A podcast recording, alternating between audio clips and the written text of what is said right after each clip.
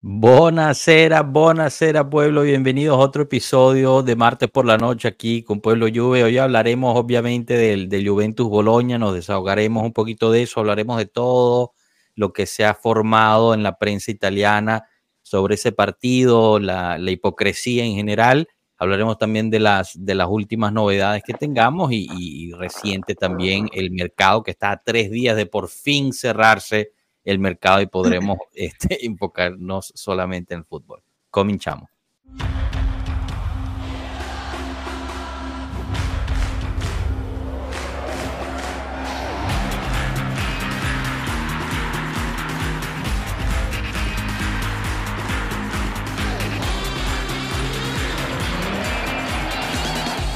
Pueblo. Bueno, bueno, bienvenidos, bienvenidos todos, bienvenido Cristian y José. ¿Cómo están muchachos? ¿Qué, ¿Qué tal? ¿Cómo sienten ese martes en la noche? Bien, bien, ya en casa. Todo excelente, todo excelente. Eso es, José.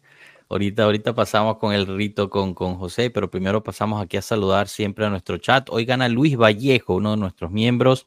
Saludos, gente. Segundo lugar, Danilone Martínez, también otro de los miembros. Saludos, pueblo, presente como siempre. Forza Juve, Forza Forza Pueblo, Juve, Forza Juve. Grande, grande Danilone. Intempo Dance también, Forza Pueblo, César Garzón Jordán llegando y marcando, grande. Franco Alterio, saludos, fea Juve. bueno, hablaremos de eso. Valedom o Valedum, saludos pueblo, gusto tenerte por aquí, hermano, gusto verte. Franco Alterio, es muy temprano, pero veo a la Juve, sobre todo con Allegri, por debajo de Inter, Napoli y Milan. Hablaremos un poquito de esto también, al Franco, porque, porque, bueno, también se está cerrando el mercado, han habido novedades por esos lados también. Darwin Corriones, saludos, querido pueblo. Más, pero veremos. Moy, Moisés, gusto, justo a tiempo, amigos, grande, muy grande. A ver cuándo te volvemos a ver por acá. Froboy, Froboy, saludos, banda, un abrazo para ti. Jefferson Escobar también, nuestro miembro Forza Juve, Forza Frosinone. Y esto lo dice porque, bueno, tenemos ahí a la mini Juve en el Frosinone después de las ah, noticias de hoy. Dayanita, una de nuestras embajadoras, buenas noches, chicos. Buenas noches a ti, Dayana. Espero todo bien por allá en Nueva York. Bueno, chicos, sigan poniendo sus mensajes, yo los estaré mostrando, pero, pero bueno, antes que todo, tenemos una, una persona nueva que nos viene a, saludar aquí en casa, a, a José Di Santo. Eh, José, háblanos un poquito de ti, como es tradición aquí, pues siempre preguntamos cómo empieza tu amor por la Juventus y quién es tu jugador o jugadora favorito. Bueno, buenas noches, gracias, gracias por la invitación. Este, bueno, mi amor o todo por la Juve, me acuerdo que empieza en el, en el Mundial de 2006. Yo estaba chamito y, veo Italia, pero no, no me pongo a ver los partidos como tal, pero sí siento, ¿sabes? Que toda mi familia, mis amigos con Italia y empiezo a ver los partidos y el que más me impresionó, o sea, el que, del que todo el mundo hablaba y de lo poco que, ¿sabes? Que, que recuerdo los partidos era Bufón. Todo el mundo era Bufón, Bufón, las paradas, todo el mundo hablaba de él.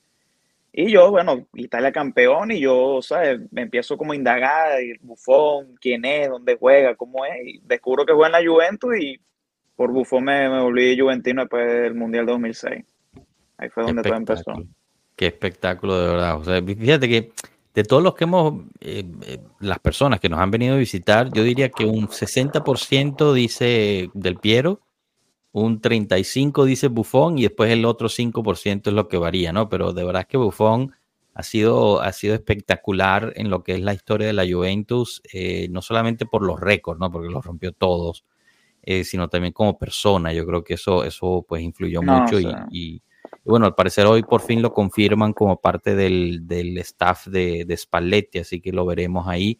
Va a tomar la posición que tenía Vialli con Mancini, entonces un, un, ex capitano sustituyendo a un ex capitano de la Juventus. Así que bueno, bien bonito, esperemos le vaya muy bien. Yo creo que bueno, en la Juventus en general tendrá, tendrá siempre las puertas abiertas. Si algún día quiere regresar, sería espectacular en lo personal volver a ver al gran Gigi ahí en la, en la Juve como parte de la directiva, no sé. ¿Qué te, te gustaría eso, ¿no? Yo me imagino, ¿no? Ver a, ver a Buffon de nuevo en la Juve. No, pero por supuesto, Buffon y Del Piero. Del Piero también, claro, después conocí a Del Piero y, bueno, imagínate. Y cada vez que Del Piero, cuando vuelve al estadio, es como que, ¿sabes? Se siente un ambiente diferente, es como que el rey, el rey está ahí. Entonces, no, si, si pudieran volver sería sensacional, como Trezeguet o, o Nedved, cosas así. Mina siendo más famoso por la fiesta que se montaba, pero, pero yo creo que también hizo su labor, su labor ahí. Eh, Cristian, cuéntanos, ¿tú, ¿tú qué tal? ¿Todo bien por allá? ¿Qué, qué te pareció esta, esta Juve de inicio campeonato? No, no, no entrando en lleno del, del Juve Boloña, pero en general estos dos primeros... Eh, aquí Victoria nos pone, yo aún estoy llorando ese despecho. Victoria es súper fanática de Buffon. Sí. Eh, ¿Cómo te, bueno, qué te parece, no? Esa, esa Juve de, de, de principio de campeonato. Los dos, bueno, sin contar la pretemporada, pero hablando de lo que fue Juve Udinese y, y este Boloña, podría resumir que los dos partidos fue como el partido de Udinese. El primer tiempo o, o, al principio se mostró una Juve muy bien, superior, presionando alto, atacando, pero después se fue para abajo. Pierrot. Piero, Entonces, bienvenido. ¿Cómo están amigos? ¿Qué tal? Perdón si hay un delay con mi internet estoy en una, en una posición un poco alejada del, del modem del, del Wi-Fi. Tranquilo, tranquilo, se te escucha muy bien. Fíjate que yo, bueno, aquí, perdón, ah, Cristian, yo sé que estabas eh, hablando un poquito de, de, la situación, pero a, a, mí me encanta, esto es lo que a mí me emociona de Pueblo Juve, ¿no? Porque tenemos, Cristian está en Colombia, José está en Florida, Piero está en Perú, yo estoy en Texas y en el chat ahí estamos por toda Latinoamérica. Y todo eso nos une, o sea, estos colores que están aquí. Eso es espectacular, muchachos. O sea, de verdad que pueblo es una cosa bellísima, de verdad. Eh, perdón, Cristian, estabas, estaba justo comentando lo, lo, de la Juventus, ¿no? El, el, primer partido, muy emocionante, el resultado, etcétera, pero ¿qué pasó? Pasa lo mismo de siempre, digo yo. La Juve, la Juve por ratos muestra ser un equipo fuerte, que de verdad puede imponerse, pero no sé, de verdad, honestamente nunca he podido entender si eso es un tema de Alegri, si eso es un tema ya de los jugadores, qué es lo que hace que los jugadores empiecen a menguar, el equipo empieza a menguar de un momento a otro. Yo entiendo que, pues bueno, no se puede estar jugando un ritmo muy alto todo el partido, pero es que hay momentos que del 50-60% del partido la Juve es pasiva, se vuelve un equipo extremadamente pasivo, empieza a jugar como, como equipo chico, digo yo, porque dejémonos de vainas, pero Boloña, Udinese, a ver, no son equipos. Esta Juve así menguada, eh, digo yo, medio miedosa, se lo, se lo compro si estamos, jugando, si estamos jugando contra el Inter, el Napoli, el Milan. Pero es que estamos jugando con equipos chicos y, esos equipos chicos deberían ser los que deberían estar jugando muy menguados al lado de nosotros. Entonces, ese, ese, ese es como ese sin sabor. Y en Colombia Bianconera se había hablado de qué, qué, qué, qué pensaban del partido con Udinese. Y yo dije, ojalá no sea. Eh, una ilusión, un, ¿cómo se dice cuando uno está en el desierto y ve un espejismo? Un espejismo. Que esto no nos vaya a ilusionar y después volvamos a lo mismo de lo mismo. Pues no sé. Bueno, pero chicos, eh, José o, Piero, ustedes, ustedes piensan, o sea, a mí, a mí me llamó mucho la atención las declaraciones de Perín al final, ¿no? Eh, creo que dijo algo así como, en efecto, no, no éramos superhéroes después del primer partido y no somos descartes después de este segundo partido. Eh, o sea, yo creo que también nosotros nos dejamos llevar por la emoción, ¿no? De por fin ver de regreso a la lluvia, etcétera. Pero realmente hubo una, una empeora tan importante entre el Udinese y el Boloña, José. Bueno, eh, como dice Cristian, pues sí, sí se, not, se notó y en la pretemporada también. A mí me gustó por lo menos los partidos contra el Milan y el Real Madrid, que empezaba el partido y salíamos a comernos el equipo. El Madrid aquí en Orlando nos los comimos eh, hasta los 40 minutos más o menos el primer tiempo. Y contra el Udinese también fue así. El primer tiempo salimos con todo y mira, se anotaron los dos goles, pero después en el segundo tiempo entregan el balón. Esto con Allegri, o sea, el, en su primera etapa no era así. O sea, cuando se hacían los goles se mantenía más el balón, pero ahora como que lo, bueno, desde ya un par de temporadas como que ya lo entregan después de, de, hacer un gol o de los primeros minutos, o de la primera, primera parte. que es lo que pasó con Udinese, que yo entiendo que no se puede mantener los 90 minutos el ritmo, eso es claro, pero, pero tampoco regala tanto el balón y meterse para atrás, porque el, el, el Udinese, o sea, con todo que jugó mal el primer tiempo, en el segundo tiempo, si no hubiese sido por Chesney, hubiese hecho un par de goles, ¿verdad? Sí, claro, eso es verdad, ¿no? El Chesney al final se, se, se lució en el, en el partido. Pero fíjate, yo, o sea, no sé, quizás, quizás eh, tratando de ver el, lo, lo, positivo o, no sé, tratando de ser un poquito optimista, yo sí vi una mejora en el Boloña comparado con el juego, o sea, la lluvia del año pasado. O sea, mm. estoy de acuerdo que fue, hubo una, o sea, empeoró, entre comillas, comparando con el Udinese, pero, pero o sea, vi una Juve, por ejemplo, que no se rindió, o sea, no, no se tiró atrás y, desapareció del todo. O sea, vi, por ejemplo, a Blajovic le, le, anulan el gol y el mismo Blajovic incita al equipo a que siga adelante. Em, en términos de mentalidad, vi cosas diferentes que me hacen pensar que, quizás estamos en, en, no sé, enfocados de forma diferente, lo cual es importante. También es verdad que el primer partido, pues eh, tuvimos la suerte de anotar partido a favor. Eh, cuando no lo logras en este partido, entonces, bueno, del otro lado, pues también hay otro equipo que te puede complicarle. Yo creo que Thiago Mota eh, sí hizo una buena labor de preparación de este partido. Anuló por completo a Cambiaso, que había sido nuestra, nuestra arma secreta, ¿no? Contra el Udinese, digamos así. Habiendo dicho eso, o sea, la Juventus tiene suficiente gente en la plantilla para encontrar soluciones, ¿no? Y, lo que pasa es que se tardó un poco en que se, hicieran esas soluciones, ¿no, Piero? Sí, o sea, no sé si se me escuché bien, pero igual sí, me confirmo. Este, yo en realidad creo que hay un punto súper importante aquí, ¿no? Nosotros en realidad en este partido hemos visto la inversión. Eh, cuando me refiero a inversión no me refiero al tema monetario, sino la inversión que vimos en el Udinese Juve, ¿no? Vimos a una Juve más propositiva en el primer tiempo, y un poco como más aguantando en el segundo, ¿no? Acá fue al revés. Vimos a una lluvia que de una u otra forma empezó a aguantar más el primer tiempo, porque claro, teniendo a Mota, que ya había dirigido a Cambiaso y sabe de las cualidades de Cambiaso, que puede jugar o se puede mover por el campo, pues obviamente lo anuló, ¿no? Básicamente nos anuló tácticamente y eso creo que se notó mucho en el primer tiempo. Sin mencionar que veníamos con un medio campo que, por ejemplo, ¿no? Faioli venía a una lesión, eh, se le notó bastante eh, lento, impreciso de repente en los pases, que obviamente no hay que matarlo, ¿no? Es parte del deporte, es parte de la preparación, es el segundo partido. La diferencia con el primero es que salimos con toda la vehemencia, ¿no? La emoción de el primer juego tenemos que ganar, hay que llevarnos los tres puntos, ¿no? Este fue en casa, había emoción, pero, pero a veces pasa que esa emoción se puede también transformar en un poco de nervios, ¿no? Este, por no querer fallar. Este, yo sí siento que Locatelli le está costando, a diferencia del primer partido, este le costó un poco más. Este, si bien hizo algunas cosas, sí se notó también un poquito lento, ¿no? Sumado a lo que les mencionaba con Fagioli. Eh, lo positivo de esto es que, por ejemplo, yo nunca vi que los chicos bajaran los brazos. Al final nos anularon varios goles y no nos cobraron penales este, bueno, no varios, ¿no? pero nos hablaron un gol y no nos cobraron penales. Y yo creo que a comparación de un equipo de la temporada pasada, eso nos terminaba por matar, por desmotivar, y ya ni siquiera queríamos verlo jugar, ¿no?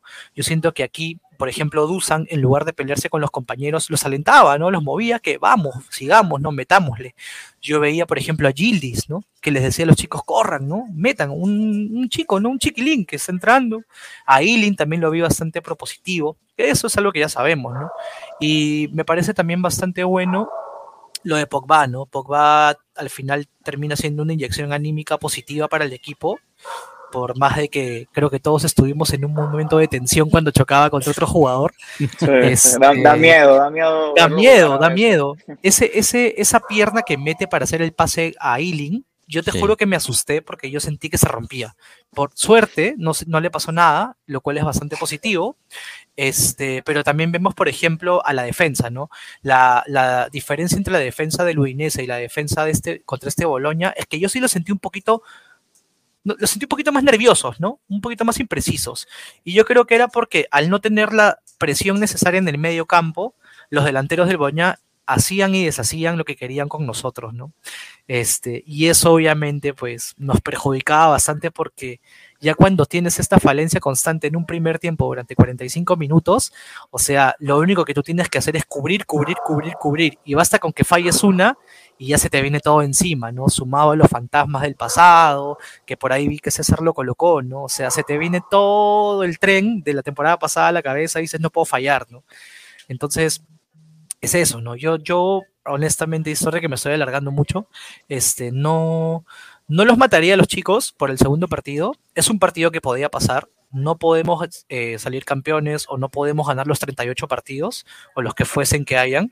Este, pero al menos sacamos un empate, ¿no? Un empate que, que sí es un empate amargo, pero que a diferencia de la temporada pasada se peleó, ¿no? Se peleó hasta el final. O sea, no se bajó los brazos, ¿no? Y eso es algo bastante, bastante bueno, ¿no? Creo yo. No, y, y, destacar que el Boloña para mí, Boloña jugó muy, muy bien el Boloña. Salía, los defensas salían jugando como si, bueno, fuera un equipo, no todo, pero salían sin miedo tocando en la defensa del Boloña. Que hasta mi primo, mi primo es del Real Madrid, me dijo, oye, ese Boloña juega bien. Y yo, sí, está, está jugando bien, de verdad que sí. Siempre hay que recordar que siempre quien, o sea, quien juega contra la Juve va a jugar de sus mejores partidos, ¿no? Por lo claro, cuando juega contra los equipos grandes. exacto. Sobre todo los arqueros, ¿no? Creo que el único arquero que yo he visto después de muchísimo tiempo que no tapó bien fue el de Udinese, ¿no? Pero, pero este arquero de, de, de Boloña, brother, era la reencarnación de, no sé, este, de, de, algún arquero histórico, no sé, brother. Tapaba todo, men. Ese remate que le saca a Wea era un latigazo, o sea, era un gol. Sí, sí. Y literalmente el brother llegó con las uñas, parece que no se las cortó, o sea, increíble. Sí, sí. Bueno, pero para eso están ahí. Fíjate que yo aquí estoy de acuerdo con Daniel Méndez, que pone Alegre y se equivocó con el planteamiento inicial, es todo. Yo creo que, eh, y justo hablamos de Fagioli, ¿no? Que, lo mismo, o sea, no se, le, no se le puede cargar mucho de culpa en ese aspecto, pero, pero sí, o sea, no entendí por qué, por ejemplo, no entendí primero por qué Miretti salió eh, tan temprano contra el Udinese, porque me parece que estaba haciendo un gran partido. Y, segundo, pues se notó que Fagioli no estaba listo para salir de titular contra el Boloña. Entonces, por a Miretti, ¿no? O sea, yo creo que ahí fue, fue una de las de los errores. Em, y, bueno, nada, se aprende de esto, se va para adelante. Em, y, bueno, también está este aspecto, antes de pasar a la parte del, que Dani lo pone, ¿no? A mí me parece que el equipo siente mucho nerviosismo cuando juega en casa. Es como si se, si se sintieran presionados, pues es como si se sintieran presionados e intimidados por la afición. Y esto es algo que, Marco nos contó eh, también ayer en el, en el directo del Match Análisis, que la gente em, en vez de alentar, en vez de apoyar al equipo en un momento difícil del partido, los abuchaba y los pitaba. Y, bueno, o sea, cada quien puede, puede ser el fanático que quiera, pero, pero obviamente eso al final te influye, ¿no? Lo hablamos mucho durante el verano, igual tú, José, cuando los viste en Orlando, una palabra positiva hacia ellos los influía muchísimo, ¿no? En, cambio, sí, sí. o sea, si tú le dices algo negativo, también los va a influir, al final son humanos, ¿no? yo vi una publicación de unas páginas que yo sigo de Italia, de la Curva Sud, ¿sabes? Todos los fanáticos como tal, y pusieron un post justamente de eso, que, que conchale, que los fanáticos tienen que como que calmarse un poco porque muchos silbidos en el partido, uno que otro insulto a lo mejor, y como dice el comentario, pues que sienten la presión de, de, su propio público, imagínate. En vez de apoyar, o sea, está comenzando la temporada, ya lo silban, Exacto. eso no, suma. Eso no suma. O sea, imagínense jugar en un estadio en casa llena, sabiendo que has pasado un momento súper difícil y que tu misma afición no te apoye y te pite, es, feo, ¿no? O sea, no, no te motiva, ¿no? Al, contrario, te genera bastante como desconfianza, ¿no? Ya el, el, tal vez el control que tú puedes hacer, que haces todos los días, con un malón, ya no es el mismo porque sientes esa presión, ¿no? Entonces, no, no suma en realidad ese tipo de cosas, ¿no? Sí, yo creo que, siempre fallamos en pensar que porque ganan millones de, euros al, al, minuto realmente. Eh, son como maquinitas, pero, pero creo que al final pues este, siguen siendo seres humanos, eh, quizás, no sé, o sea, a veces también egocéntricos, lo que querramos, pero pues al final el ser humano es el ser humano, o sea, ese tipo de cosas le va a afectar por, por mucho que sea un gran profesional o un gran atleta, especialmente a muchos de estos jóvenes, ¿no? O sea, son, algunos son niños, literalmente. Gildis tiene 18 o 19 años. O sea, imagínate todos los 19 años meterte en un estadio con 40 mil personas y te están abuchando. No debe ser fácil. No, cualquiera lo logra, ¿no? Cristian, ¿qué ibas a decir, perdón? No, que es que yo me, pongo a pensar como en todo esto, y es que ya, no sé si se puede decir así, que la relación está muy rota o muy desgastada, ni siquiera rota, está muy desgastada entre hincha y ni siquiera el equipo de fútbol como tal, sino el club, la sociedad como tal. Y, y es que es todo, yo creo que esto es un cúmulo de, de, lo que pasó el año pasado, de lo que se vio el año antepasado, como ese decaimiento en, el que ha venido el club y el que no levanta el tema del estadio, los precios, como la sociedad trata al hincha, ¿sí? Entonces yo creo que es como un cúmulo de todo, que la gente va al estadio y, y al ver que el equipo como no levanta, pues su única manera, digo yo, de, de desquitarse o, o, desahogar esa rabia interior, porque yo creo que todos en algún momento la tuvimos. Yo el año pasado habían días, eh, habían días, no, habían partidos que ni siquiera me apetecía ver. Si yo los veía era por puro amor al equipo, pero que yo dijera, uy, hijo de madre, hoy juega la lluvia, hoy tengo que ir a ver un partido como me pasaba, eh, no sé, cinco o seis años atrás faltaba mucho. Entonces yo creo que eso es un cúmulo de todo y que la gente de alguna manera pues se intenta expresar. Yo entiendo que a los jugadores le afecta. Bueno, supongo que, que Alegri también, todos saben que pues, no soy muy amigo de Alegri, pero yo creo que esto también es un llamado a, Alegri como, yo no sé, no sé, no sé, no sé, digo yo aquí burradas de pronto eso eh, esté pasando otra cosa dentro de Alegri, pero es como hombre, si las cosas se siguen viendo tan flojas, si la gente está criticando algo, es momento de cambiar, ¿sí? A veces uno no puede ser tan egocéntrico u orgulloso de seguir con lo mismo de lo mismo. Si, si, si tengo un nuevo talento, puedo empezar a, hacer algo diferente, que, porque al final lo que, si yo estaba viendo que día bien el, el video de Marco sobre lo del estadio y hablaba pues que quieren, la sociedad quiere que, que, el estadio se vuelva un, anfiteatro, pero si tú no le ofreces un, espectáculo, ¿sí? algo que sea atractivo, pues no esperes mucho tampoco. Entonces eso es como que digo yo, pues hombre, ofrezcámosles un espectáculo y pues que ofrecer un espectáculo, sí, yo entiendo que las victorias importan, pero hay que mostrar que la Juventus es la Juventus. ¿sí? Pero ustedes piensan que realmente no ha cambiado nada Allegri del año pasado a este año. Pues, a ver, yo pienso que lo que se vio ahorita es que ataca un poquito más, pero es que si vemos, ya Alegría hacía eso a veces. Por ejemplo, yo recuerdo mucho el partido de vuelta contra el Atlético de Madrid, ese, ese 2-0 que íbamos abajo y que se la remontada. Yo creo que no había, no, no había visto una Juventus tan, tan ofensiva eh, de, atacaba, que buscaba, y ese Atlético de Madrid replegado que yo ese día dije, Dios mío, ojalá la Juventus jugara siempre así. Sí, eso, eso es su, como su primera etapa, como que pareciera que este fuese otro entrenador, ¿no? Con la ahorita la segunda etapa de Alegre.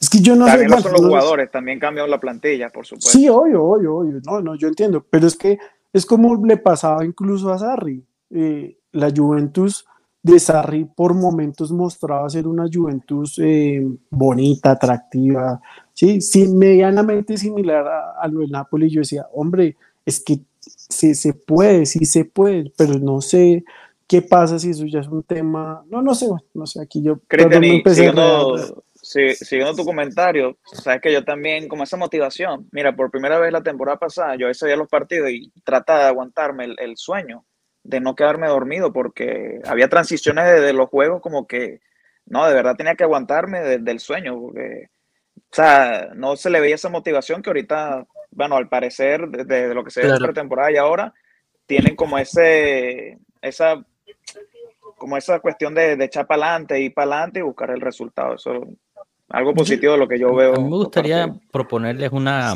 una visión alternativa, a ver si están de acuerdo o no conmigo sobre esto.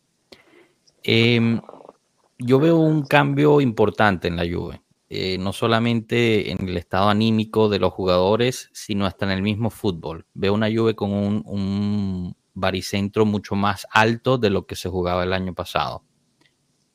Contra el Boloña, aunque no fuimos tan eficaces en la puerta, realmente o empatamos por una situación fortuita que, bueno, termina siendo un error feo de Bremer y, Alexandro, que le queda perfecto el balón allá a Ferguson, que no, que no lo clava, ¿no?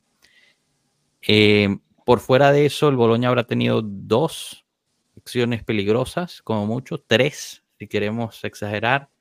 Eh, una de esas, bueno, el penal que no se les otorgó, lo cual, pues, es muy diferente, ¿no? Para mí, por ejemplo, doy el ejemplo del Monza, tanto el partido fuera de casa como el partido en casa.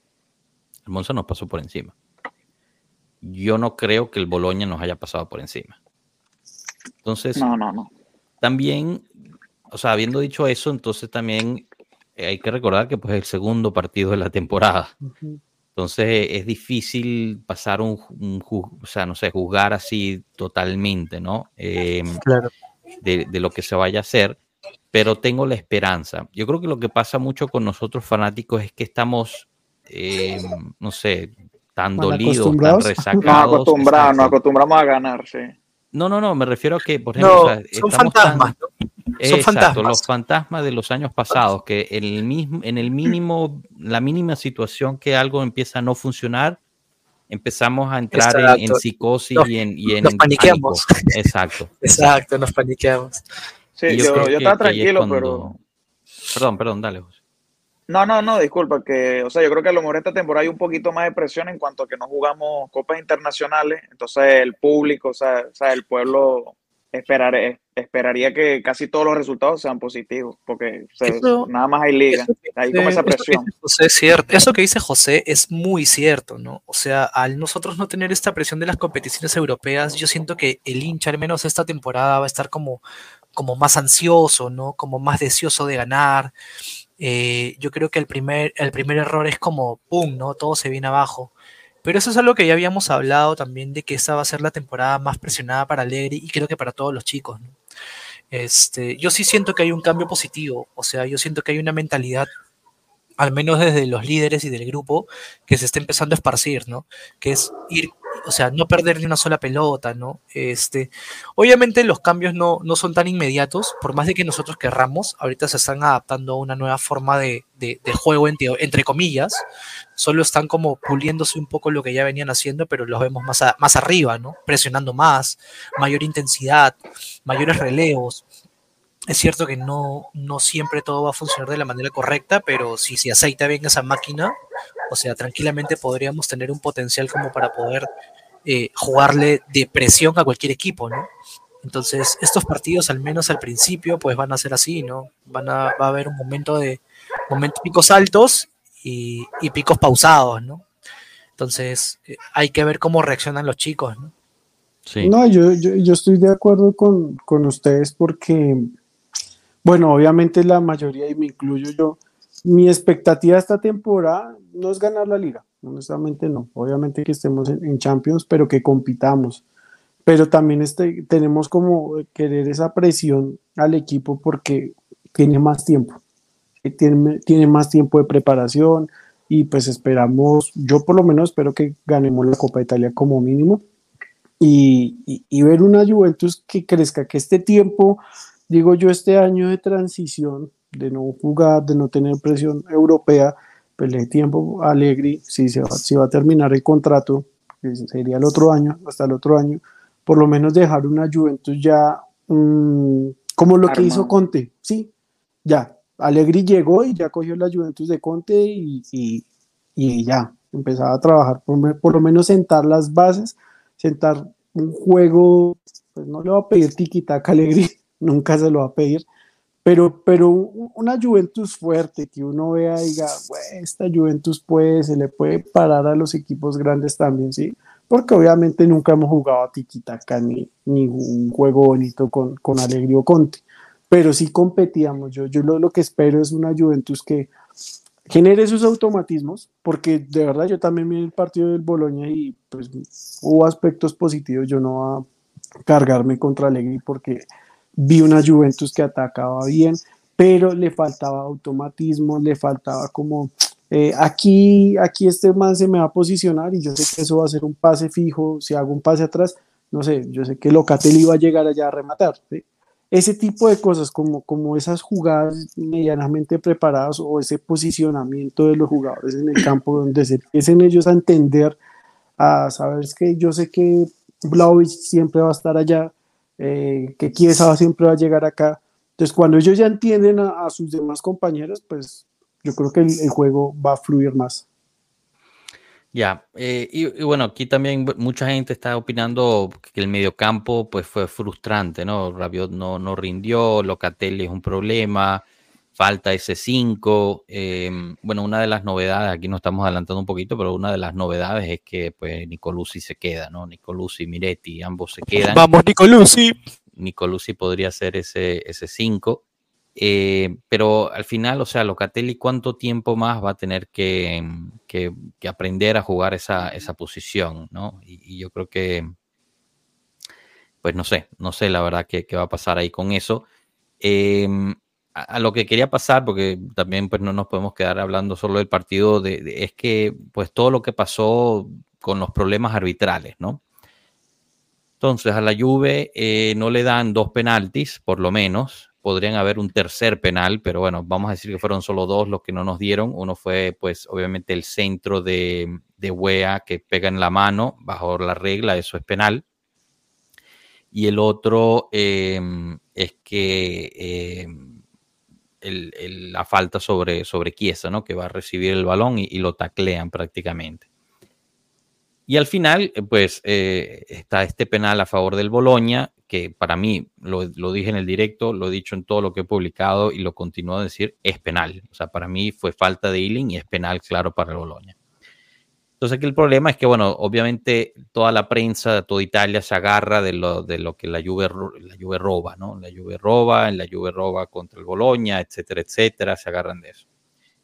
Y, yo aquí yo me pregunto, em, bueno, tanto que van a suspender al árbitro y al, y al barista por dos meses, se habla mucho de que van a publicar la, eh, la, grabación del VAR con el árbitro, pero solo van a publicar la conversación que se tuvo sobre, sobre el foul de Ealing con, con el de, con, contra el del Boloña.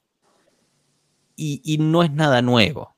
O sea, para nosotros Juventino no es nada nuevo. No es nada nuevo que estamos peleando contra una liga, estamos peleando contra una institución, contra la FICH, contra la Asociación de Árbitros nos llaman fatalistas, nos llaman víctimas, nos llaman lo que tú quieras, pero los hechos están ahí. O sea, si, si, si tú eres una persona seria de fútbol, lo de Ealing fue falta, pero también lo de... Lo, oh, epa, Ranita, bienvenido, hermano, ¿cómo estás? Lo de Ealing fue falta, también lo de Cambiazo y también lo de Wea fue penalti. Pero eh, la obsesión total de, de, un, de un sistema que yo sinceramente, o por iluso o por idiota, pienso que no son la mayoría, pero siendo la, minoría que tanto grita, hacen más ruido. Piensa realmente que aquí hay un favoritismo para la Juventus, después del año que acaba de tener la Juventus, de, de la persecución política inexplicable, cero basado en leyes, porque no está basada en leyes y está saliendo ahorita que todos los argumentos que usó la Fiscalía de Turín no tienen ninguna base legal. Tú me vas a salir en la segunda jornada que la Juventus está robando, cuando en la sexta jornada del año pasado, con el error que hicieron contra la Juventus Salernitana, Gravina, el presidente de la Fitch, dijo, ¿por qué? Tranquilos, es solo la sexta jornada, no, no hay por qué exagerar. Se cometió un error, pero no, no fue de mala fe. Y ahora que es la segunda jornada, sí es un error, sí es mala fe y hay que, y hay que anular a los árbitros. Entonces mi pregunta para los no fanáticos de la Juventus, ¿no están cansados? O sea, ¿no están cansados de este circo? ¿No están cansados de joder la paciencia? ¿No están cansados de no disfrutar su propio fútbol y, solamente enfocarse en lo que hace o no hace la Juventus? De verdad, ¿qué tipo de fanático de fútbol eres? No sé, chicos. No sé, yo realmente ya, o sea, estoy harto. Estoy harto, estoy harto de la hipocresía.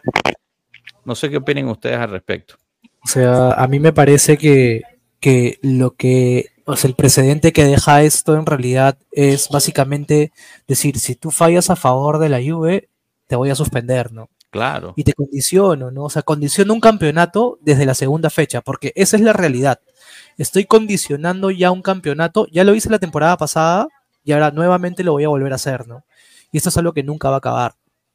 Entonces, yo veo mucha gente celebrando, ¿no? Las cosas como diciendo, oh, sí, ¿no? Es clásico de la Juventus, ¿no? Siempre pasa esto, ¿qué esperaban? Y es como, brother, o sea, en verdad, ustedes ven las estadísticas y el VAR es la que menos nos ha favorecido durante la instauración de eso, ¿no? Entonces no tiene sentido, no tiene ni, no tiene ni cabeza ni pies. Pero sin embargo el populismo es lo que más vende, ¿no? ¿Y hasta cuándo, no? ¿Hasta cuándo? Por eso es que la Serie A realmente, si lo ven hace poco, la Juventus o el partido que se jugó es la que está realmente manteniendo a flote a la liga, porque nadie más quiere ver a los demás equipos. Y es una realidad. ¿Y a qué nos están obligando? A que llegue un momento en que la Juve se canse o que de una u otra forma la gente ya la poca credibilidad que tiene la liga se pierda por completo, ¿no? Y todos se vean perjudicados. Entonces, es frustrante, en verdad, es súper frustrante, ¿no? Bueno, para, para, ese, para ese punto, Piero, eh, la Juventus, o sea, es que esto de verdad es que, es que se cuenta solo el circo. Disculpen, estoy un poco agrio. Yo creo que también puede el título de El primer, la primera jornada, ok, el, el, partido con más visualizaciones terminó siendo creo que el del, del Milan. Okay. El Milan. 710 mil en audiencia. 710 mil. ¿Ok? Esos son números de, de Championship en Inglaterra. ¿Ok? Ese fue el más visto. El tercero fue el de la Juventus con 635 mil. En la segunda jornada, el partido más visto del calcio fue Juventus-Boloña, que creo que estamos de acuerdo, no es un gran partido de fútbol, con 810 mil. 810 mil personas viendo a la Juventus contra el Boloña. Ese fue el partido más visto del, del calcio de la Serie A. Y esta gente no se da cuenta, no se da cuenta de lo que están haciendo. O sea, es que eh, que hay que ser imbécil. No sé, no sé. Rana, sal aquí, ayúdame, rescátame, porque estoy a punto de romper la computadora. Te juro que es que, no sé, no sé. Es que no sé.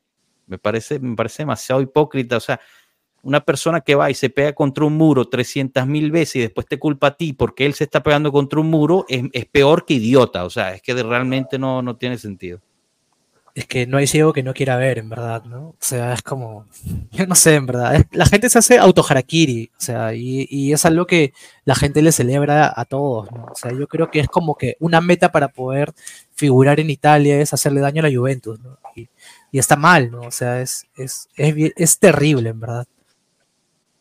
Es que a veces no ven más allá del fanatismo y, y los hinchas de los demás equipos no entienden que todo este daño que le están haciendo a la Juventus también se lo están haciendo indirectamente a, sus equipos, porque es que la serie, de hecho, pocos, o yo soy el único donde trabajo que, que ve serie eh, porque me dicen, no, ¿usted ve la serie Esa vaina tan aburrida, de fútbol italiano es harto. Un amigo, les, eh, cuando pasó todo el tema de el año pasado la Juventus, de lo de las plusvalías, y ah, es que esa, esa liga siempre es toda esos italianos, esa, esa liga italiana siempre es toda corrupta y la Juventus también, que no sé qué. Y yo decía, me molesta porque a mí siempre me ha molestado que la Juventus es sinónimo de Serie A y, que todo lo que le pasa a la Juventus también afecta a la liga, ¿sí? Entonces, em, los demás hinchas no, no, no ven más allá que, que, eso está dañando la liga.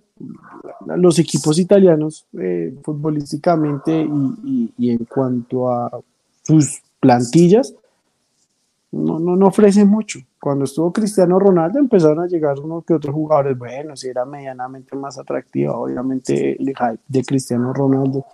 Pero ahorita si uno se pone a mirar, ¿cuál es el equipo del, del Inter, del Napoli, de, del Milan, ¿sí? Alguien que uno diga, uff, llama la atención. La misma Juventus, ¿sí? ¿Y, ¿Y por qué sea eso? Porque la gente no lo ve, porque la gente no apoya, porque no hay plata, porque no se hace atractiva la, la liga para los, para los mismos jugadores llegar allá, ¿sí? Pero eso es lo que tampoco están viendo la, la, mayoría de gente. Ranita, a ver si, si te podemos escuchar ahorita que tienes el internet que ¿Me entra y escuchan sale. o todavía está medio Sí, ahorita sí, ahorita sí. Y se cortó. Ah, no. Iba a decir nada más que... ¿Y se cortó? ¿Me escuchan? ¿No? ¿Me oyen? Sí, ¿Me sí, sí, sí, sí, sí, sí. Tú dale, tú dale, tú dale. Yo iba a decir con las palabras de Marco. Somos los villanos. Disfrútenlo. Esto no va a cambiar. En el momento que tenemos que irnos a la guerra para sacar la mierda a todo, nos echamos para atrás. Pues sí, eso, eso también es verdad. Bueno, creo que, creo que lo agarramos justo ahí antes que se, que se congelara eh, en, en esa pose. Pero Ranita para presidente. sí, sí. No, pero o sea, es verdad, pero también es, es frustrante esa parte, ¿no? De- del ser villano está bien, podemos disfrutar ser villano, pero ay, qué fastidio de verdad tener que escuchar siempre las mismas cosas. Y, y- y esa es la otra frustración, ¿no? Que mucha gente dice, bueno, pero la Juventus siempre se calla y se aguanta todo esto y se continúa aguantando esto, pero ha sido así por ciento y pico de años, o sea, no, no es que es- eso es algo nuevo de la presidencia Elkan o de la presidencia Agnelli, era así también antes, era así con el doctor, era así con el abogado, ha, ha sido siempre así, la Juventus nunca sale y, y hace los circos que hacen los demás, aunque a veces uno como fanático le gustaría sentir un poquito de apoyo, ¿no? De por parte de la, de la, de la estructura, por parte del club, que digan, pero váyanse a cagar un poquito, por favor. O sea, como lo hizo Nedved en aquella transmisión eh, famosa, ¿no? Que después de ese día casi más nunca volvió a salir al aire, pero a veces se necesita. Chicos, pa- pasando un poquito de página, porque, porque bueno, se nos está acabando el tiempo. Esta pregunta de, de Victoria, que lanzó varias veces, disculpa Victoria, pero la tenías eh, guardada aquí. Viendo los refuerzos de los demás equipos, ¿aún creen que somos de las mejores plantillas? Eh, habían hablado un poquito de, de lo que sería el, el- los objetivos, ¿no? Los objetivos de, de, de este campeonato. Eh, yo veo que por lo menos, o sea, por ejemplo, el, el Napoli se ha reforzado bastante bien, no perdió mucho para empezar y se ha reforzado bastante bien. Eh, el, el- el Inter me Inter. parece que se ha reforzado muy bien, pues, a sorpresa. Yo sigo sin entender ¿De dónde sale ese dinero, no? para gastar Sí. el dinero que no tiene con 800, ya- 600 millones de deuda y, y no sé Y ya hoy se le confirmó otro, otro fichaje, creo. Sí, hoy llega una- Pavard, hoy se confirmó Pavard. Entonces, si, si alguien sabe explicar cómo ellos hacen para gastar dinero que no tienen, por favor, mándenme un mensaje y explíquemelo, porque yo de verdad no entiendo más nada. Pero bueno, chicos, ¿cómo, cómo piensan ustedes de a- acerca de, de los demás equipos? ¿no? ¿Cómo, cómo se están reforzando? José, voy contigo. Sí, eh, bueno, para cerrar el, el- último tema ese que Sí, del arbitraje, era, mi opinión es que el precio, tenemos como un precio que pagar y es que somos, somos el club más grande de Italia.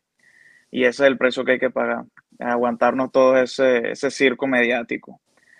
Y con respecto ya a las plantillas, pues o- yo opino que tenemos una de las mejores plantillas de Italia, por supuesto que sí, pero no, no la mejor, creo yo. Yo veo el Inter, yo odio el Inter, por supuesto que sí, pero me odio decirlo, pero tiene una muy buena plantilla.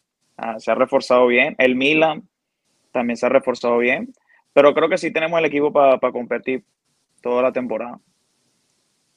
Pero más, más por la plantilla o más porque no tenemos que jugar en tres semanas. Bueno, es una gran ventaja no, no jugarlo, no jugar las competiciones europeas. Pero yo pienso que jugador por jugador, si nos ponemos a ver, o sea, mm, yo opino que estamos en el top 3 de, de la Serie A. Top 3. Cristian, Yo también estaba pensando lo mismo. A ver, esta Juventus, en general, la mayoría del equipo es muy joven, eh, tiene un potencial, pero mm, que digamos que la mejor, la mejor, la mejor, no. Yo creo que tenemos dos delanteros buenos y que si de verdad explotan esta temporada podrían ser los mejores de, de- de la Serie A, que es Chiesa y, y Vlahovic. Bremer y Chesney. Son los tres nombres. Ah, bueno, y Dan- pues Danilo está bien, estamos bien. Danilo es buen defensa. Pero así que uno diga, es que son los su- super jugadorazos, pues yo podría nombrar a ellos cuatro. Ahora, si es un equipo para competir la Serie A, sí. Yo creo que no estamos por encima de- del- del Inter ni el, ni el Napoli, pero creo que podemos estar sí o sí en el top 4, seguramente. Fíjate que yo, ahí estoy más alineado contigo y bueno, ahorita paso contigo, Piero, para que nos, nos digas la, tu opinión acerca de eso. Yo estoy también con Victoria. Yo creo que la Fiorentina, Roma, se han, se han eh, bueno, eh, reforzado lo suficiente para hacer dolor de cabeza, aunque la Roma no ha sacado un, resultado positivo en lo que va del año, ¿no? Eh, imagínate. Ellos los friegan siempre las lesiones. Es que ese equipo es de cristal, tiene buenos nombres. Y ahorita tiene a Dybala y Lukaku, o sea, dos, dos cristalitos ahí. Por eso. Pero bueno, seguro a nosotros nos vacunan los dos, así. sí, con la suerte que tenemos, ¿no? O poco popular, ¿no? Pero yo, yo no creo que la Juventus tiene el equipo para ganar el Scudetto este año.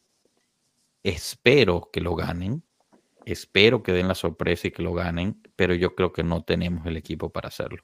Yo veo mucho más favorito para el Scudetto al Inter y al Napoli. Duele decirlo, pero es, o sea, es, que la sí, estoy de acuerdo eh, lo que han tenido, etcétera. Espero que el jugar entre semana a ellos le pase factura, eh, que empiecen a tener lesiones, este, empiecen a, a, tener un poco de discordia, a enfocarse en otras cosas. Em, pero, pero es que la verdad es que lo veo difícil. No sé tú, Piero, ¿tú, tú cómo nos ves? Eh, yo la verdad es que creo que tenemos una plantilla acorde a la temporada. Eh, es una temporada en la cual vamos a jugar, creo que uno o dos veces por semana, lo mucho. Este, es una plantilla reducida, es cierto, con jugadores bastante jóvenes que de una u otra forma se les va a buscar que evolucionen, que crezcan. Eh, un equipo que, que, en realidad va a aceitar estos automatismos que venimos hablando, ¿no? que está probando una nueva forma de ataque, básicamente. Eh, no siento que estemos más arriba de algunos equipos. Yo comparto lo mismo Roma, Fiorentina, Inter, hasta incluso podría decir el Milan, están como, como un escaloncito un poquito más arriba, Milan con nuestro dinero, este, porque ese era nuestro puesto.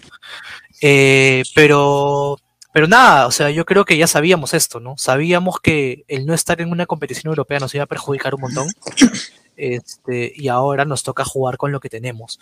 Yo creo que si nosotros encontramos la clave en el medio campo, o sea, realmente encontramos ese engranaje que funciona en el medio campo, tranquilamente podemos competirle a cualquier equipo y hacerle la pelea.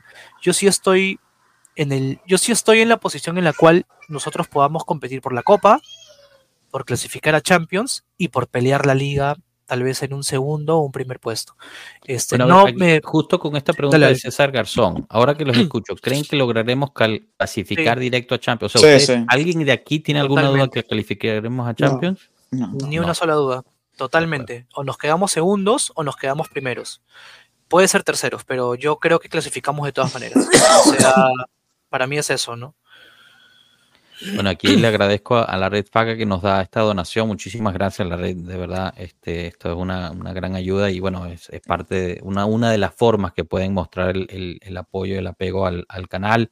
La otra suscribiéndose, dejando el me gusta, compartiendo. También estamos, tienen las membresías disponibles a diferentes niveles, eh, de como quieran, pero aquí la red nos pone ¿Qué debe pasar para que se vaya Allegri? Eh, mira, yo soy de la idea que aún ganando la Copa, o sea, aún ganando el Scudetto y Copa, Allegri se va.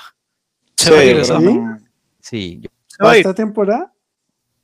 Yo no, yo no sé por qué creo que él va a terminar demás y me voy.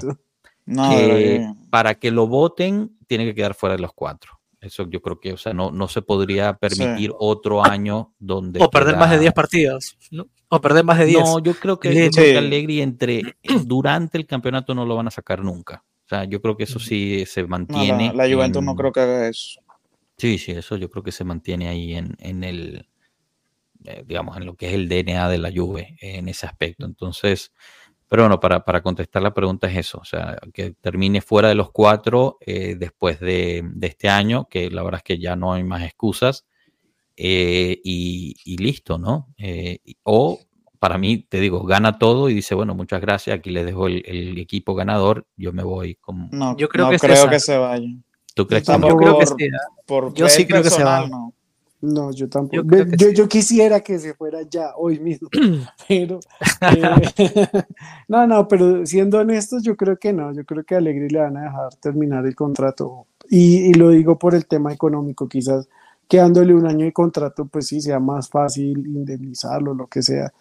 Pero la Juventus está en un momento de reconstrucción y está en un momento donde evita gastar lo, lo, lo que más se pueda. Y si, la, y si esta temporada nos metemos a Champions, podemos hacer una buena Copa de Italia, incluso ganarla, seguro lo dejan. Es que ni con lo que nos pasó el año pasado, quitando todo el tema eh, extra cancha, eh, todo lo que se veía de horrible la Juventus o los dos últimos años lo sacaron, pues no. Yo creo que Alegre va a terminar. fíjate, yo creo que todo lo extracampo le salva el banquillo Alegre.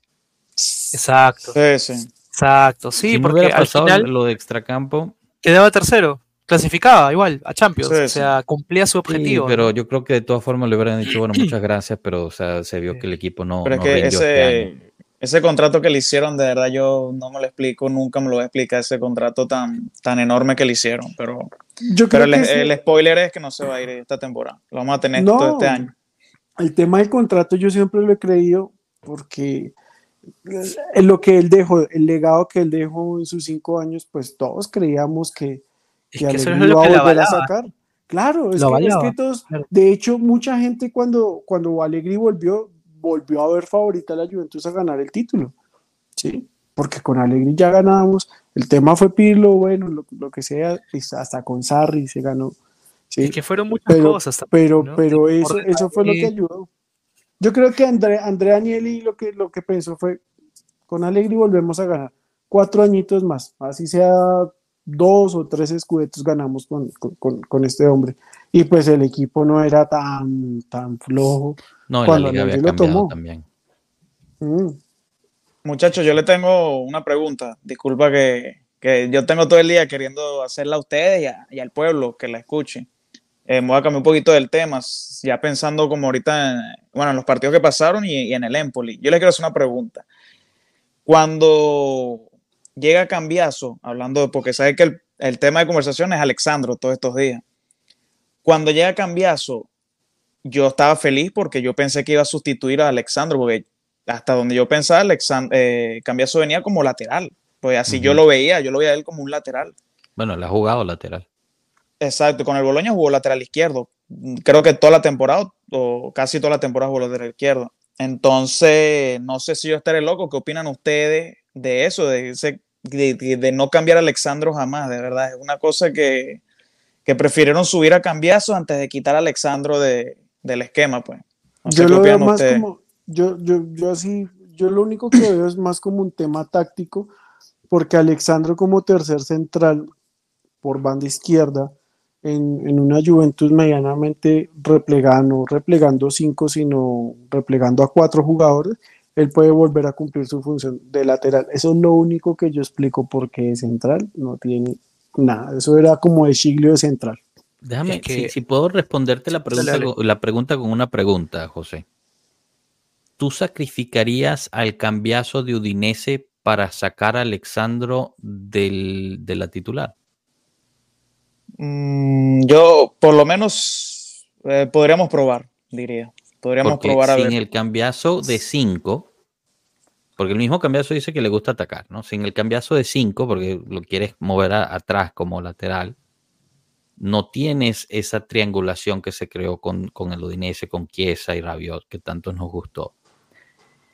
Yo creo que el equipo está para jugar 3-5-2.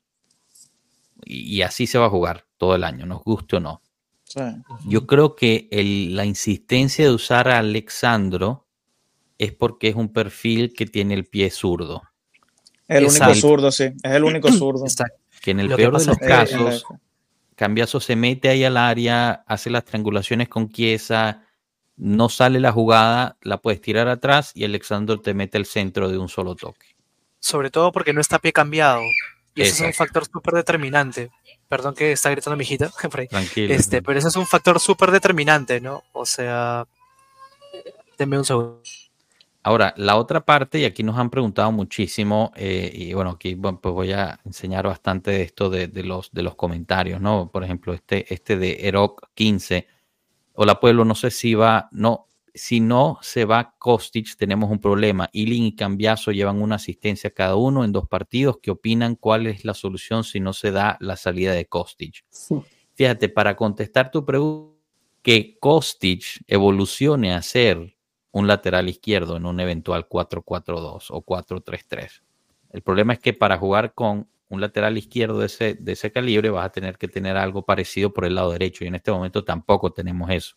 O sea, eventualmente en un año o dos podríamos especular en un WEA que se transiciona un poco más atrás, hace una labor estilo lo que hacía Cuadrado en sus mejores días, con Kostic aprendiendo a ser lateral. Todo eso me lleva a responderte que nos guste o no, y yo soy del banco de que pues no me gusta, pero la verdad es, así. O sea, bueno, la verdad, los hechos prueban que, que, lo que está haciendo Alegre en este momento con lo de Alexandro pues tiene sentido. Es que este año se necesita hacer, usar a Alexandro para adaptarnos al próximo año a que alguien más pueda jugar las dos bandas. Em, habiendo dicho eso, tú puedes decir, bueno, meto a Danilo por izquierda, entra Gatti por derecha, es cierto, pero Danilo no es zurdo. Eh, su posición natural es siempre por la derecha. Entonces, inevitablemente estás sacrificando algo por otro algo. Y, yo creo que ese es el gran problema. Eh, y, y por qué hay tanta frustración nos hubiera gustado traer en el mercado a alguien, sí, pero nunca hubo espacio. O sea, si, ustedes se dan cuenta, y aquí también nos preguntaron muchísimo, chicos, disculpen que no, que no he podido llegar a ello, pero eh, Franco Alterio nos pregunta, ¿alguna expectativa de mercado? ¿Llegará alguien por locatelio, lateral de carrilero derecho? Eh, consulta qué tan concreto es lo del intercambio Kostic-Verratti. Esto es un humo del tamaño de una casa, o sea, esto no tiene ni, ni pie ni cabeza. Ese, no lo había escuchado, ¿ah? salió, salió, hoy, creo que en la Gazeta, o sea, pero Señores, el mercado de entrada de la Juventus está cerrado. El mercado está cerrado, sí. El mercado de entrada de la Juventus está cerrado. Yo, hoy podría salieron las últimas, perdón, Piero, hoy salieron las últimas, eh, los últimos préstamos con Cayo Jorge y, y Zule al Frosinone. Queda arreglar la situación con Piazza, que parece que se va a un club innombrable, pero ya sería. Turquía. Sí, creo que es de Turquía. Ya sería por fin se va Piazza después de nueve años y queda resolver la situación Bonucci y cerramos el mercado. O sea, yo realmente creo que en entrada no hay más nada, se acabó.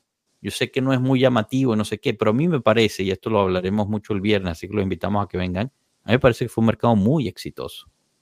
Yo sé que no es popular lo que estoy diciendo, pero a mí me parece que fue un mercado muy exitoso. Perdón, Piero, te, te interrumpí.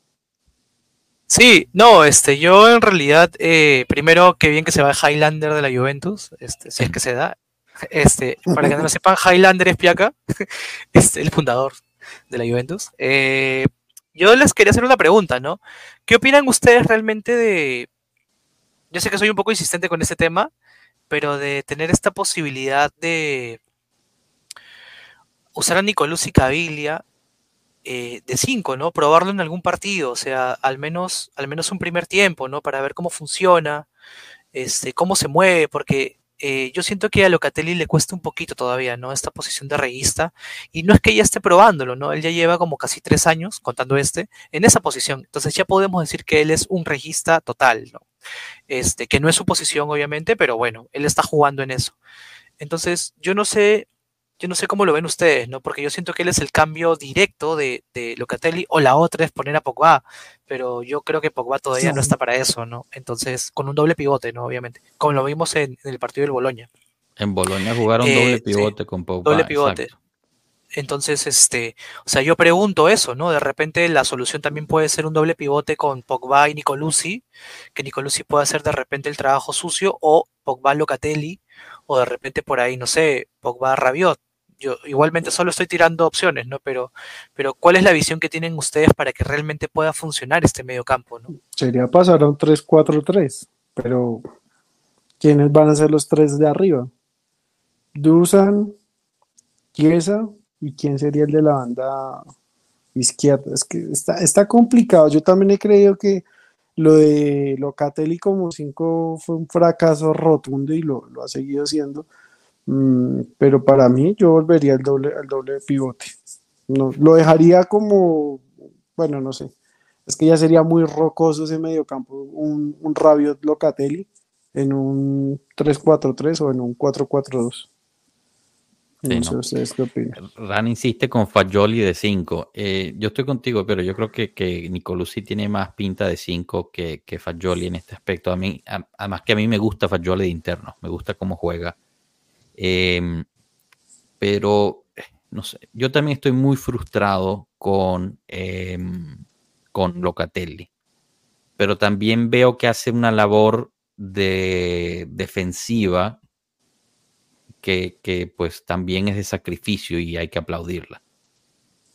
Lo que pasa es que, como siempre, nosotros estamos tan mal acostumbrados. Es que tuvimos al mejor cinco de la historia casi. ¿Entiendes? Que hizo magia por años. Literalmente. Entonces, eh, cualquiera que pase por ese, realmente me siento un poquito mal por él, porque cualquiera que pase por ahí, pues inevitablemente lo comparas con eso. Y simplemente no es de ese estilo, ¿no? O sea, no pero tal vez necesite una ayuda, ¿no? Tal vez necesite una ayuda. O sea, de repente si a él le cuesta mucho el pase largo o de repente resolver. Porque eso es lo que pasaba con Gatuso y Pirlo, por ejemplo, ¿no? Gatuso destruía y Pirlo creaba, ¿no? Este, entonces yo creo que de repente a Locatelli lo que le falta es eso, ¿no? Tener de repente a alguien a su lado que construya para que él pueda destruir, ¿no? Porque al final la tarea pesada o las barridas o lo que vemos, la intensidad que él tiene es bastante positiva, ¿no? Es bastante positiva, pero... Si tienes a, mucho, a Locatelli que te destruye y Pogba que te crea y Rabiot que te corre 300.000 campos para arriba y para abajo y tienes el mejor mediocampo del, del, del campeonato.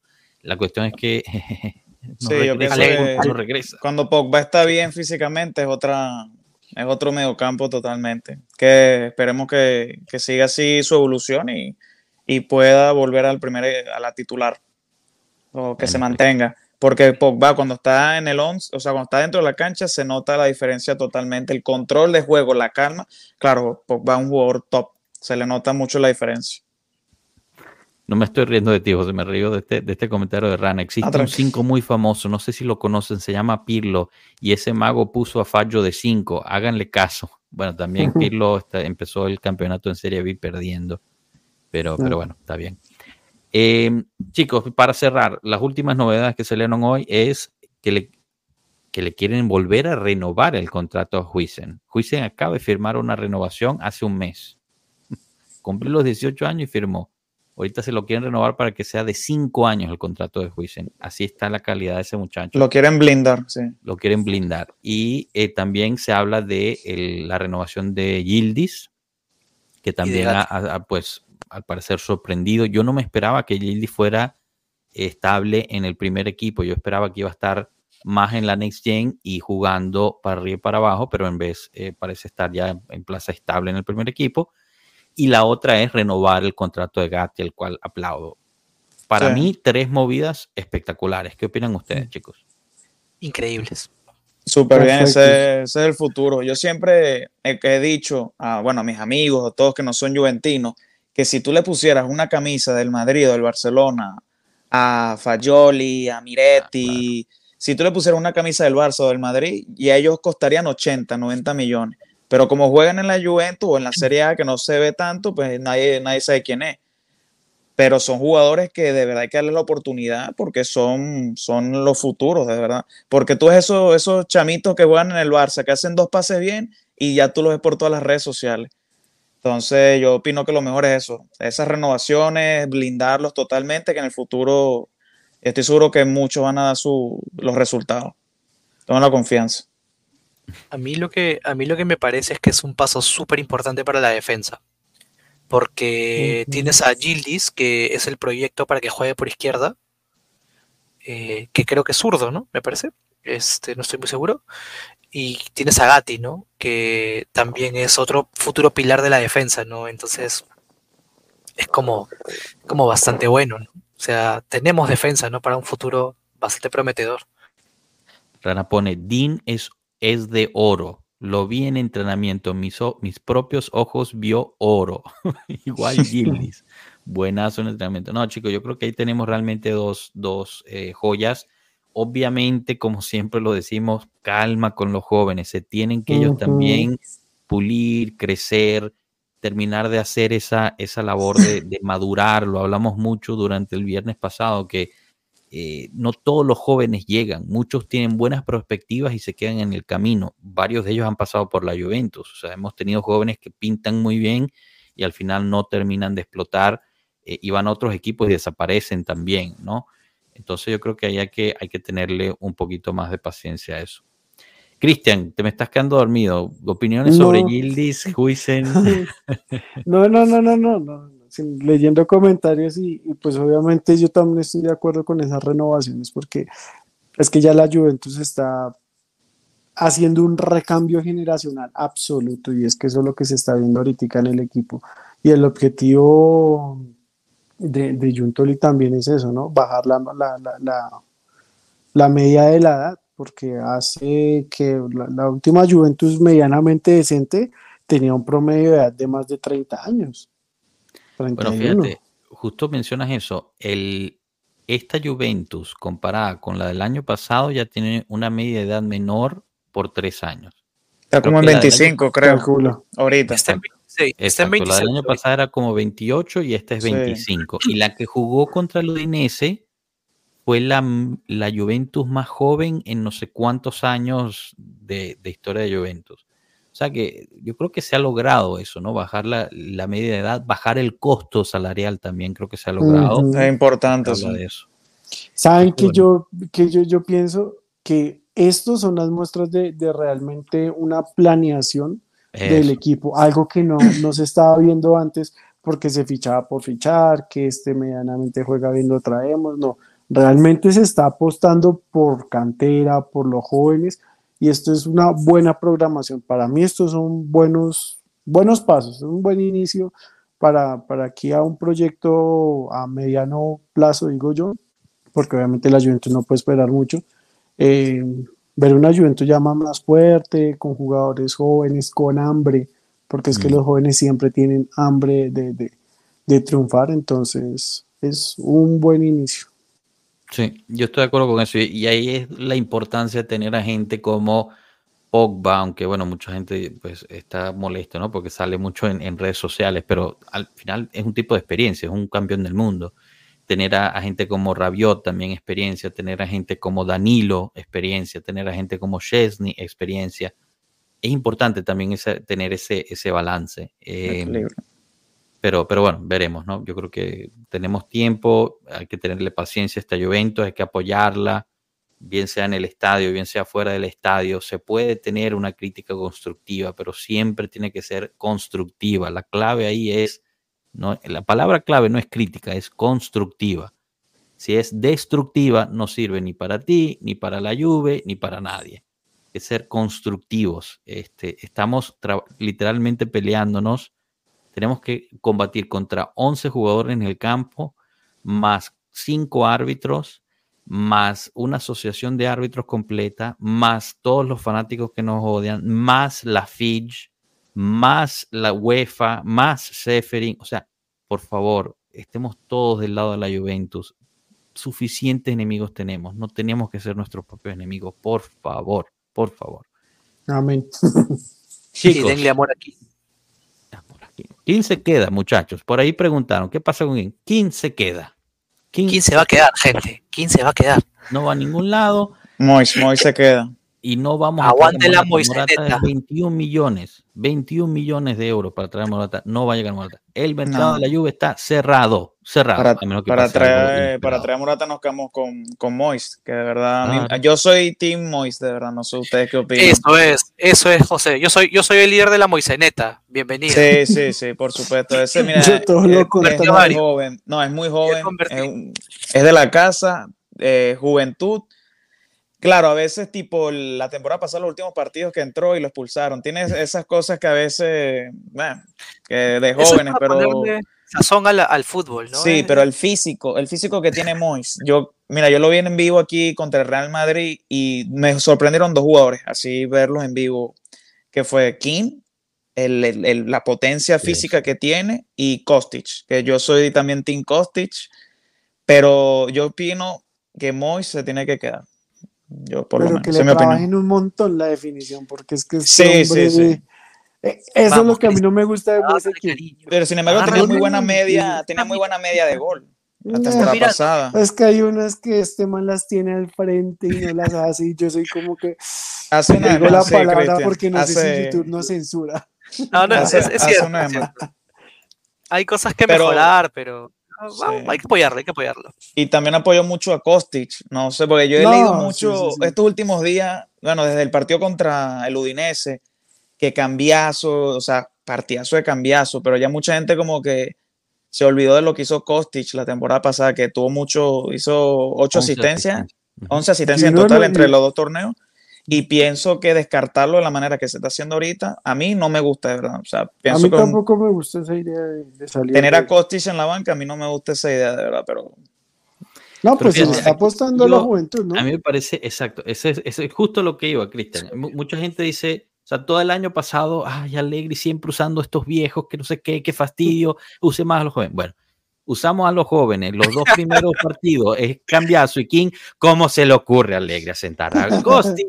Porque lo pone sentado. Entonces, bueno, gente, o sea, pueden jugar 11 jugadores. ¿Cómo no, no, y el, hace rato pusieron un comentario, eh, uno que siempre escribe, de intentar, no sé si Cambiazo podría jugar por derecha, no sé qué tal maneja ese, el pie de él. Me gustaría en el, no sé si contra Empoli o en el futuro, eso, eso de cambiazo por la derecha y Kostic por la izquierda, me gustaría de verdad. O sea, podría para probar. a probar. Él puede jugar por derecha, no lo hace también por izquierda, pero, pues, pero aquí regreso a la misma pregunta que te hice al principio. Claro, claro. ¿Sacrificarías al cambiazo de Udinese? Porque ese es el mejor cambiazo que tenemos. El del Boloña no fue el mejor, pero el de Udinese sí. ¿Sacrificarías al, al cambiazo del Udinese para que jugara Costas de titular? La, pregunta, la respuesta quizás es sí, pero no sé, pero hay que por la derecha no te va a rendir igual. ¿Qué, qué cambiazo no, que apenas lo estamos conociendo, o sea, con la Juve ahorita dos partidos, ¿qué, qué cambiazo nos va a tocar contra el Empoli? Hay que, el, el, cambiazo del Udinese o el cambiazo del Boloña. Bueno, pero ahí, ahí es lo bonito de tener el, la competencia interna. claro, las posibilidades, por supuesto. Exacto. Si él, si él no está al ritmo y pierde la titularidad. No, no, claro. Y ahorita que, bueno, estoy viendo que quedó como de, tercero. Yo creo que Kostic de repente es un tema físico, ¿no? Porque la temporada pasada se le usó tanto que terminó pues quemado, ¿no? Sí, es, de repente desgastado. todavía, ¿no? También puede ser. ¿Cuántos años tiene? ¿30 y... 30. ¿32? Ya tiene 30 ya. Tiene 30. Aquí nos pregunta qué se sabe del capitán Bonucci, del ex capitán Bonucci. Em, mira, Eduardo, se sabe que es una persona muy difícil, que está, eh, nada le parece. Em, tenía lo de Unión Berlín, dijo que no se quería ir para Alemania. Está esperando la Lazio, la Lazio no le está parando bolas. El Genoa preguntó por él, pero él no piensa que es del, que está por encima del Genoa. Ahorita parece que, está interesada la Roma. Veremos. Veremos. Mañana supuestamente podría haber una novedad importante sobre, sobre Bonucci y mañana debería cerrarse lo de Piazza. Veremos. En el peor de los casos, Bonucci se queda sentado fuera del plantel hasta enero. O sea, que no quede duda, Bonucci no regresa al plantel de la Juventus. Eso está más que claro. Aún que no vaya ningún otro equipo, él estaría decidiendo quedarse fuera. Y Allegri ayer dijo en una, en una, en una entrevista que le habían dicho en febrero del año pasado que no iban a contar con él para este año, que empezara a planearse, que ellos lo apoyaban a lo que él quisiera y él no quiso escuchar. Es lamentable que cierre su carrera con la Juventus así porque la verdad es que pues dio mucho para la Juventus. Chicos, vamos a cerrar. Yo quiero agradecer a José por haber venido. Si quieren participar como hizo José hoy, es cuestión de ponerse en contacto, ¿no? José, tú mandaste un mensaje, inmediatamente coordinamos y aquí estás, en menos de 24 horas. Muchas gracias, muchas gracias por la oportunidad, sí. Así que quien quiera venir a, pasar un rato aquí con el pueblo es, es más que bienvenido. Nos pueden escribir en cualquiera de nuestras redes, ahí están en la descripción del video del audio. Twitter, Instagram, Telegram, WhatsApp, lo que quieran son siempre bienvenidos aquí. Los invitamos a que den el me gusta, que se suscriban y que compartan, por favor, que siga creciendo esta comunidad tan linda que han construido ustedes. Así que bueno, muchísimas gracias, Piero. Gracias, King. Gracias, Cristian. Gracias por haber pasado, de verdad. Muchísimas gracias por haber venido. Gracias a todos los que estuvieron en el chat. Muchísimas gracias por sus comentarios, sus preguntas. Siempre alientan mucho a la conversación y la verdad es que pues no sería igual sin ustedes. Así que Muchas, muchas gracias. Los invitamos para el viernes, donde haremos un resumen del mercado, porque por fin cierra, daremos nuestra opinión sobre eh, qué nos pareció, nuestro voto al mercado y por fin podemos este, ya solo hablar de fútbol, lo cual es súper importante. Que pasen bonita noche, chicos. Chao. Chao, buenas Chao. noches.